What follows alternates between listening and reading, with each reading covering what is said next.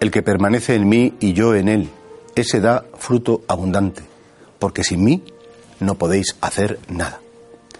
Permanecer en Cristo, vivir de su gracia, vivir en Él, saber que, todo lo bueno que podemos hacer está inspirado por su gracia y que nosotros efectivamente con nuestra libertad respondemos a esa presencia o esa invitación de la gracia. Y por tanto, el secreto de esa vida es permanecer en Cristo. Hay un don del Espíritu Santo que es el temor de Dios y que no es tanto el miedo a que Dios me condene, el, miedo a que Dios me castigue. El temor de Dios es el miedo a que yo me aparte de Él. El miedo a que vaya por libre, a que mi vida sea independiente y a que no quiera permanecer en Jesús. Es tan atractivo el mundo, es tan atractivo el pecado, es tan atractivo el, el ir por ahí de guays, de libres, que al final, efectivamente, nos podemos equivocar. Sin embargo, si permaneciéramos en Él, si permanecemos en Él, vamos a dar fruto, un fruto abundante.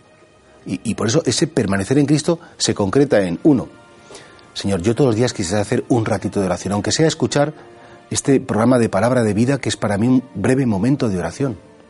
Escucharte, Señor, dedicarte un poco de tiempo. Tres minutos no es mucho, luego se podría dedicar más. En segundo lugar, además de escucharte, Señor, buscarte y encontrarte en todos los momentos de la jornada, encontrarte no solamente en oración, encontrarte en el trabajo, encontrarte en los disgustos, encontrarte en las enfermedades, encontrarte también en las alegrías y en los momentos de diversión. Y una vez, Señor, que te he escuchado y que te he encontrado, como de algún modo agarrarme muy fuerte a ti para no perderte.